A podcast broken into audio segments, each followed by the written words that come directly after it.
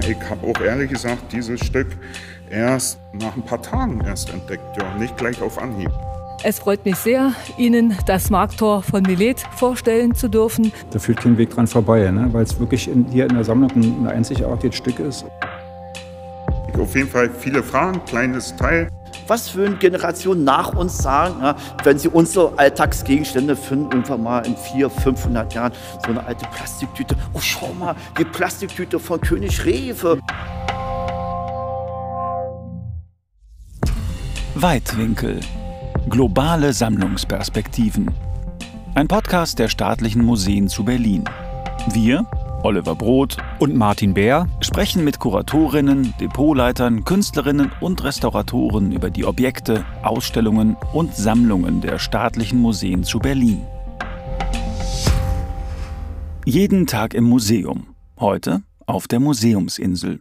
Aufsichten präsentieren ihre Lieblingswerke. Kaum jemand verbringt so viel Zeit mit den Objekten der Museen wie das Sicherheitspersonal. Tag ein, Tag aus beschützen sie die Werke, begrüßen Besucherinnen und entwickeln eine ganz eigene Beziehung zu den Sammlungen.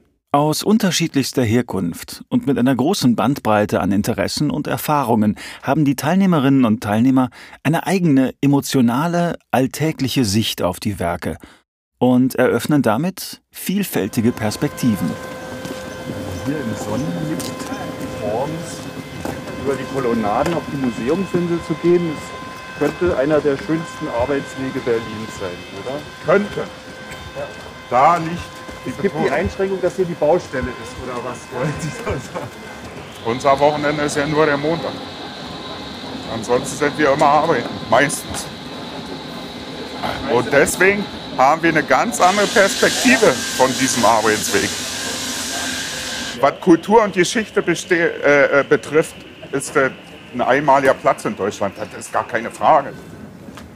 Moin. Wer reinspaziert?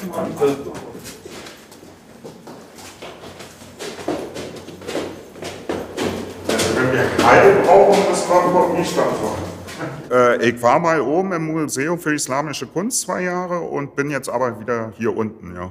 Am liebsten arbeite ich schon vorm E-Stadttor, weil da hat man am meisten mit Gästen zu tun und da kommen die meisten Fragen, da ist die meiste Kommunikation, da vergeht die Arbeitszeit am schnellsten. Ja, also mein Name ist Volkmar Gauger, bin in Mecklenburg geboren, wohne in Brandenburg und äh, arbeite zurzeit im Pergamon-Museum, mittlerweile schon sieben Jahre. Äh, zu meiner Person kann ich nur sagen, Architektur ist jetzt nicht so wirklich mein Steckenpferd, was jetzt so Museen betrifft. Ich bin hauptsächlich hier, weil mein Arbeitsplatz ist. Äh, ich bevorzuge lieber so technische Museen. Das wäre so meine Lieblingsmuseen, wenn ich ein Museum besuchen würde. Nichtsdestotrotz habe ich ein Lieblingsstück hier.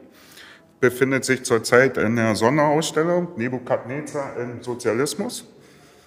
Äh, Es ist eine Miniatur von einem Stufenturm. Das Stück wurde in Assur gefunden. Ich weiß jetzt nicht, welchen Stufenturm es darstellen soll, ob es der Stufenturm von äh, Babylon ist oder ich habe auch gehört, äh, Aschur soll einen Stufenturmtempel gehabt haben. Von daher weiß ich nicht genau, äh, was da dar dargestellt wird. Für mich sieht es auf jeden Fall aus wie ein Stufenturm, wie eine Miniatur davon. Und ist ja hier als äh, Rollsiegel deklariert. Sieht für mich nicht aus wie ein Rollsiegel, weil es kein Zylinder ist. Wie soll ich das Teil abrollen? Von daher stellt sich mir die Frage, was ist das? Ist es ein Stempel? Ist unten drunter vielleicht ein Symbol von Marduk oder was auch immer?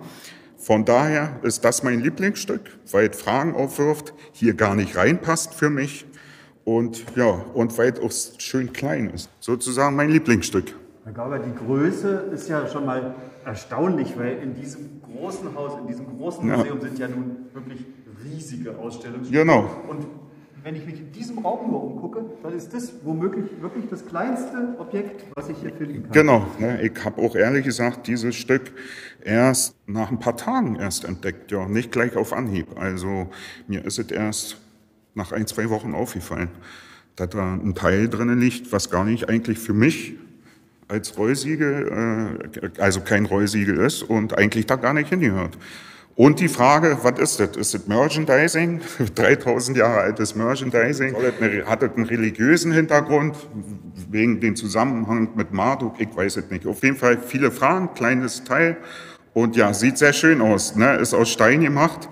Wer hat sich da damals hingesetzt und hat da so lange dran rumgefeilt und mit welchem Werkzeug, um da, äh, so ein Stück rauszukriegen? Mich hat's äh, auf Anhieb gleich früher an die Kinderüberraschung so ein bisschen erinnert, ne? weil die Sachen da drinnen waren ja auch so groß. Ja, das ist sozusagen mein Lieblingsstück. Ja, wären Sie so nett, äh, den Hörerinnen und Hörern kurz zu sagen, ähm, die jetzt vielleicht Interesse haben, wie finden wir Sie und wie finden wir dieses äh, kleine Rollsiegel Ihr Lieblingsobjekt? Eigentlich sind wir einer der zehn beliebtesten, berühmtesten Museen. Von daher, äh, die meisten wissen schon, wo sie hin möchten und wo sie auch hin wollen. Und äh, ja, eigentlich ganz leicht zu finden bei uns hier. Von der Prozessionsstraße vorm Istator, rechte Hand, rein, der letzte Raum äh, wäre das. Ich weiß gar nicht, hat der Raum eine Nummer? Sieben, glaube ich, ne? Wenn ich mich nicht irre. Sieben? Raum 7 äh, findet man, wir haben vorne im Eingang äh, Karten zu liegen, da kann man sich orientieren. Raum 7, erster Stock, findet man die Vitrine. Dann folgen wir doch mal dem Weg, den uns Herr Gauger so schön beschrieben hat, und gehen zurück zum berühmten Ishtar-Tor. Wir treffen hier auf einen seiner Kollegen. Ich heiße äh, Sergei, ich komme aus Lettland. Ich arbeite im Pergamon-Museum äh, schon fünf Jahre. Ich stehe neben Ishtar-Tor und ich stehe an Prozessionstraße. Sehr oft die Besucher fragen, sind diese Objekte sind originelle oder es ist Nachbau. Ja, wenn, äh, wenn äh, jemand fragt, äh, was, was interessante äh, meine Meinung, was Interessante ist jetzt im Pergamon-Museum, äh, Hauptexponat äh, Pergamon-Altar leider ist geschlossen. Für mich äh, ich, sehr interessante und äh, auch ein Hauptexponat ist äh, zum Beispiel Ishtar-Tor und äh, Prozessionsstraße. Ich habe eine komische äh, Lebensgeschichte mit diesem Exponat. Ich äh, habe die Bilder mit äh, Ishtar-Tor und Prozessionsstraße in meinem Lehrbuch sehen äh, in meinem Heimatland, in meiner Kindheit. Aber für mich war eine Überraschung treffen äh, diese Bild in Realität in Berlin. Und diese, diese Arbeit im Pergamon-Museum gefällt mir. Zwei, die hier auf der Museumsinsel arbeiten und ihre vollkommen unterschiedlichen Lieblingsobjekte. Das kleine Rollsiegel aus Assur und das riesige Ishtar-Tor. Aber es gibt hier ein noch größeres Exponat. Und das ist der Favorit von Christiane Lehmert. Ich heiße Christiane Lehmert und arbeite seit Februar 1996 auf der Museumsinsel als Aufsicht. Es freut mich sehr, Ihnen das Markttor von Milet vorstellen zu dürfen. Dieses Markttor ist das größte Objekt, was je in einem Museum wieder aufgebaut wurde. Es besteht aus 60 Prozent Originalteilen im oberen Teil befinden sich Säulen mit ionischen Kapitellen. In der Mitte ist ein Sprenggiebel. Früher war das Markttor bunt bemalt. Es hat auch noch zwei original altgriechische Inschriften. Das Markttor gefällt mir persönlich so gut, weil es sehr filigran gearbeitet ist und auch noch sehr viele originale Teile hat und auch in originaler Größe hier wieder gezeigt wird. Ich stehe meistens hier am Markttor und auch im Vorderasiatischen Museum beim großen Ishtar-Tor, welches aus Formziegeln besteht. Die Besucher reagieren sehr erstaunt und erfreut über die große Architektur hier im Museum. Meistens hört man die Worte, so etwas haben wir noch in keinem Museum der Welt gesehen. Christiane Lehmerts Lieblingsobjekt steht im Saal mit römischer Baukunst. Wir gehen weiter in die Räume der islamischen Abteilung des Museums. Hier hat heute Herr Buchholz die Aufsicht. Sein Lieblingsexponat ist vergleichsweise unauffällig. So, das Objekt ist diese Schale hier in der Mitte. So, das ist mein Lieblingsobjekt. eine Schale, so der Beschreibung nach etwa aus dem 10. Jahrhundert, persisch.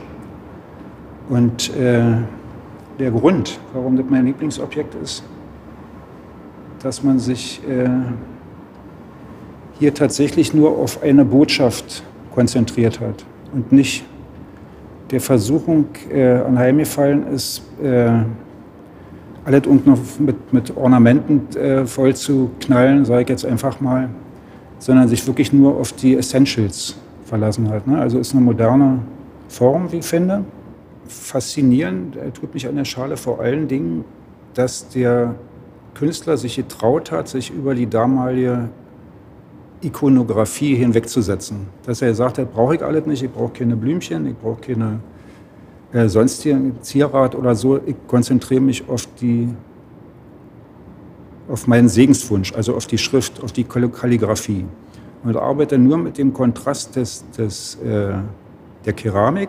Das gefällt mir eigentlich. Also ist eine klare Sache und äh, ich sehe da einfach, das ist jetzt natürlich eine, eine vielleicht wilde äh, Theorie, aber für die damalige Zeit muss es ein relativ mutiger Gestalter gewesen sein. Er hat gesagt, hat, nee, wir packen das jetzt mal zur Seite, den, den, die anderen Sachen, wir machen es so auf die schlichte Art. Ich habe jetzt schon versucht rauszukriegen, was da nur eigentlich steht, indem ich äh, arabisch sprechende Besucher gefragt habe, ob sie da irgendwie äh, etwas daraus lesen können. Aber die Schrift äh, ist für den modernen Araber nicht mehr lesbar. Das ist also wie bei uns die Kurrentschrift im 18., und 19. Jahrhundert oder so. Also äh, man, die Leute stehen da ratlos davor. Das einzige, das einzige Indienst, was ich habe, ist, dass es sich um, Religi um äh, einen religiösen Segen handeln könnte, weil das Wort Allah wohl da drin vorkommt. Ich bin eigentlich äh, gelernter äh, Typograf, das heißt, habe den Umgang mit äh, Schrift gelernt. Und äh, da entwickelt man natürlich auch einen gewissen Blick dafür, wie in andere Kulturen, oder wir sind andere Kulturen mit Schrift umgegangen. Und äh, mich hat es hier in erster Linie mal an japanische Kalligraphie erinnert, auf den ersten Blick, so aus dem Augenwinkel. Äh, und das ist eine sehr aus, ausdrucksstarke typografische Form. Ne? Wenn Sie ähm, der Fantasie folgend diesem Objekt eine Frage stellen könnten, welche wäre das jetzt, abgesehen vom Inhalt des vermuten ja Segensspruchs, äh, was würden Sie gerne wissen aus dem, sage ich mal, Leben, aus der Geschichte dieser, dieser Schüssel? Äh, was Sie dem, dem ursprünglichen Besitzer oder dem, dem, dem, wenn ich davon ausgehe, dass es ein Geschenk ist, was Sie dem Schenkenden bedeutet hat. Den Beschenken ist ja immer eine andere Sache. Ne? Die Schwiegermutter kommt mit irgendwas an, findet es ganz toll und dann hofft man auf die Schwerkraft, die das Thema irgendwann erledigt. Ne? Aber in dem Fall, äh, wenn ich was verschenke, dann habe ich gerne eine ganz andere Intention. Dann steckt ja viel mehr dahinter, äh, was ich damit aussagen will. Also über mich selbst ja letztlich auch. Ne? Und äh, das würde mich schon interessieren. Also was, äh, welche Gefühle und, und äh, Gedanken da im Spiel waren, als diese Schüssel das erste Mal äh, ja, einen Besitzer bekommen hat. Ne? Herr Buchholz, wenn unsere Hörerinnen und Hörer jetzt sagen, oh, ich möchte diese Schüssel sehen, denn wir haben ja jetzt nur aus Ihrem Mund und von uns gehört, dass es die gibt und ein bisschen was darüber erfahren. Ja. Ähm, wenn ich mir jetzt sage, ich möchte dahin, wie würden Sie die Empfehlung aussprechen? Wie finde ich diese Schüssel Ihr Lieblingsobjekt hier im Museum? Ähm, wenn man mit offenen Augen durch die islamische äh, Ausstellung geht und nach, einem, äh, nach einer ganz, ganz besonderen äh, Schüssel mit großen äh, Lettern sucht, dann äh, wird man die immer finden. Also das, da führt kein Weg dran vorbei, ne? weil es wirklich in, hier in der Sammlung ein einzigartiges Stück ist und äh, sich eben doch stark abhebt. Ne? Indem wir die Leute, die Tag für Tag auf der Museumsinsel arbeiten, nach ihren Lieblingsobjekten fragen, werden wir auf einem ganz ungewöhnlichen Weg durch die Sammlungen geführt. Eigentlich sind ja schon die Räume, in denen diese wunderbaren Dinge zu finden sind, die geschichtsträchtigen Gebäude auf der Museumsinsel, die alte und die neue Architektur sehenswert. Schönen guten Tag, ich bin die Sylvia Pflüger, Aufsicht im neuen Museum. Ähm, ja, die Frage war, was mein Lieblingsobjekt ist, kann ich so in der Form nicht beantworten. Mir gefällt das Museum an sich, ähm, das Gebäude, die Wände, die Böden, die Decken. Es ist einfach alles super aufeinander abgestimmt. Auch die anderen Räumlichkeiten. Das Schöne ist hier im Museum, jeder Raum ähm, hat was Besonderes. Eine, einen ganz eigenen Charakter. Es wird nie langweilig. Also auch die Besucher, die kommen danach äh, oft völlig begeistert zu uns und sagen, es war so toll hier alles, aber viel zu viel. Wir müssen unbedingt noch mal kommen. Wir konnten auch gar nicht alles sehen. Ja, ne, also das ist so meine Faszination daran. Ähm, aber ich habe mir schon jetzt äh, als spezielles Objekt unser Highlight die Nofretete ausgesucht. Ähm, ich bin der Meinung, dass sie als Objekt hier, die Königin, in diesem Raum auch besonders zur Geltung kommt. Ja, also sie wird hier besonders gewürdigt. Das ist diese Rundkuppel darüber, die interessanten Fußböden, auch das interessiert die Besucher im Übrigen fast genauso ähm, wie die einzelnen Objekte selbst. Und wenn Sie die Nofretete besuchen wollen, dann gelangen Sie ja inzwischen über das neue Eingangsgebäude zu ihr über die James Simon Galerie. Da sind wir jetzt wieder und von hier lassen wir uns den Weg von Herrn Peters zeigen, zu seinem ganz speziellen Lieblingsobjekt würde ich Ihnen empfehlen, gehen Sie die Prozessionsstraße runter bis kurz vorm Ishtar-Tor. Also Sie schreiten dann vermeintlich wie eine Göttin oder wie ein König oder ein hoher Priester die Prozessionsstraße in Richtung Ishtar-Tor herab. Ja. Muss, dass Sie dann einfach stoppen, einen kleinen Moment davor und ah, ich gehe erstmal links rein und links rein und nochmal links um die Ecke und dann stehen sie vor der Vitrine mit den kleinen Schweinchen.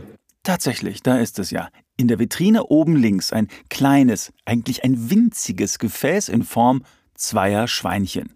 Keramikgefäß Assyrien, 8. Jahrhundert vor unserer Zeitrechnung fast 3000 Jahre alt. Also hier sehen Sie gerade äh, Keramikgefäße aus Ton ja, in Form, also ein Doppelgefäß in der Form von zwei Schweinchen, obwohl die nicht auf, auf den ersten Blick sich für mich auch als Schweinchen dargestellt haben, sondern eigentlich mehr fast so ein bisschen von der Schnauze hat und so hatte ich gedacht, das wären zwei Igel gewesen, ja, diese Doppelform. Habe ich aber im nächsten Augenblick, als ich dann gelesen habe, dann die Beschriftung Doppelgefäß in Form von zwei Schweinchen, Assyrien, 6, 8. bis 7 Jahrhundert vor unserer Zeit, habe ich dann sofort, Mensch, irgendwie kommt dir das bekannt vor. So, hast du das aus zu Hause? Und richtig, zu Hause noch mal nachgekramt beim Papi und Mami. Ja, und was haben wir rausgefunden? Zwei süße kleine Holzschweinchen in der Form auch von Gefäßen für Salz und Pfeffer. Ja, auch schlicht einfach funktionell gehalten. Stil, würde ich mal sagen, Ende der 60er Jahre. Ja, heute wahrscheinlich schon wieder Retro. Ja. Wer weiß, was da früher drin aufbewahrt worden ist. Was könnte das gewesen sein und woran erinnert das? Die Ähnlichkeit zu den beiden Schweinchen, die Sie mitgebracht haben, ist wirklich verblüffend. Ja, also ne? Größe und Form. Äh, ich sehe jetzt erst so richtig in den Tongefäßen, in den Doppelgefäßen hier in der Vitrine die Schweinchen, jetzt wo ich die neben ihren kleinen Holzschweinchen, den Salz- und Pfefferstreuer hier sehe. Sehen die nicht ähnlich aus? Sehen die nicht ähnlich aus? An was erinnert dich das? Hat meine Tochter gefragt, sagte, hm, ja, nö, na, das könnten ja die Schweine sein, die wir dort haben von, von Oma und so. Ich sagte, ja, hat gesagt, das ist richtig. Ich sagte, stell dir mal vor, ich sagte, die hätten vielleicht damals auch schon vor, vor circa 3000 Jahren so eine Idee gehabt, halt gesagt, mal so eine Art Gefäß zu machen in, in so einer Form. Ne? Also Herr Peters, ich höre, Sie würden schon wirklich gerne wissen, wo wozu diese. Ja, was ja. wäre denn die Frage, die Sie diesen beiden stellen, diesen beiden Schweinchen stellen würden? Also erstmal würde ich fragen, was war in euch drin gewesen? Wen habt ihr gehört und was hat man mit euch gemacht? Das ist erst eine hypothetische Frage. Die liegen bei uns sicher und gut hier verwahrt. Die nächsten Jahrhunderte, die nächsten hoffentlich Jahrtausende und können auch weiterhin Besucher daran im Prinzip erfreuen im Pergamon-Museum, im VAM, in der Abteilung Vorderasiatisches Museum aus. Also wir haben ja wunderbare Objekte, nicht nur die Schweinchen, auch andere Objekte, die wir haben, die natürlich weitaus größer, imposanter sind, vielleicht auch wertvoller. Aber es gibt manchmal nicht unbedingt die großen und die, ich sag's mal, so vor sich her blinkenden und strahlenden Objekte. Es sind auch manchmal die kleinen Dinge des Alltags, die einen dann erfreuen oder einen vielleicht zum Denken anregen. Für mich sind sie hier so die kleinen Champions, sag mal so, die kleinen Versteckten. Ja. Es sind ja auch die kleinen Alltagsdinge. Schauen Sie mal, was würden Generationen nach uns sagen, ja, wenn sie unsere Alltagsgegenstände finden, irgendwann mal in vier, 500 Jahren, so eine alte Plastiktüte. Oh, schau mal, die Plastiktüte von König Rewe. Und Sie können die hier vorgestellten Lieblingswerke in der Zeit vom 17. Juni bis zum 2. Oktober in den staatlichen Museen zu Berlin entdecken. Machen Sie sich auf eine ganz besondere Suche in den Ausstellungen. Die vom Sicherheitspersonal ausgewählten Werke sind durch Markierungen hervorgehoben. Jeden Tag im Museum. Eine Ausstellungsintervention im Rahmen der Veranstaltungsreihe Weitwinkel. Konzipiert von Lisa Botti und Catalina Herroven in Zusammenarbeit mit Jill Praus. Zu finden am Kulturforum, in Dahlem, in Köpenick und auf der Museumsinsel Berlin.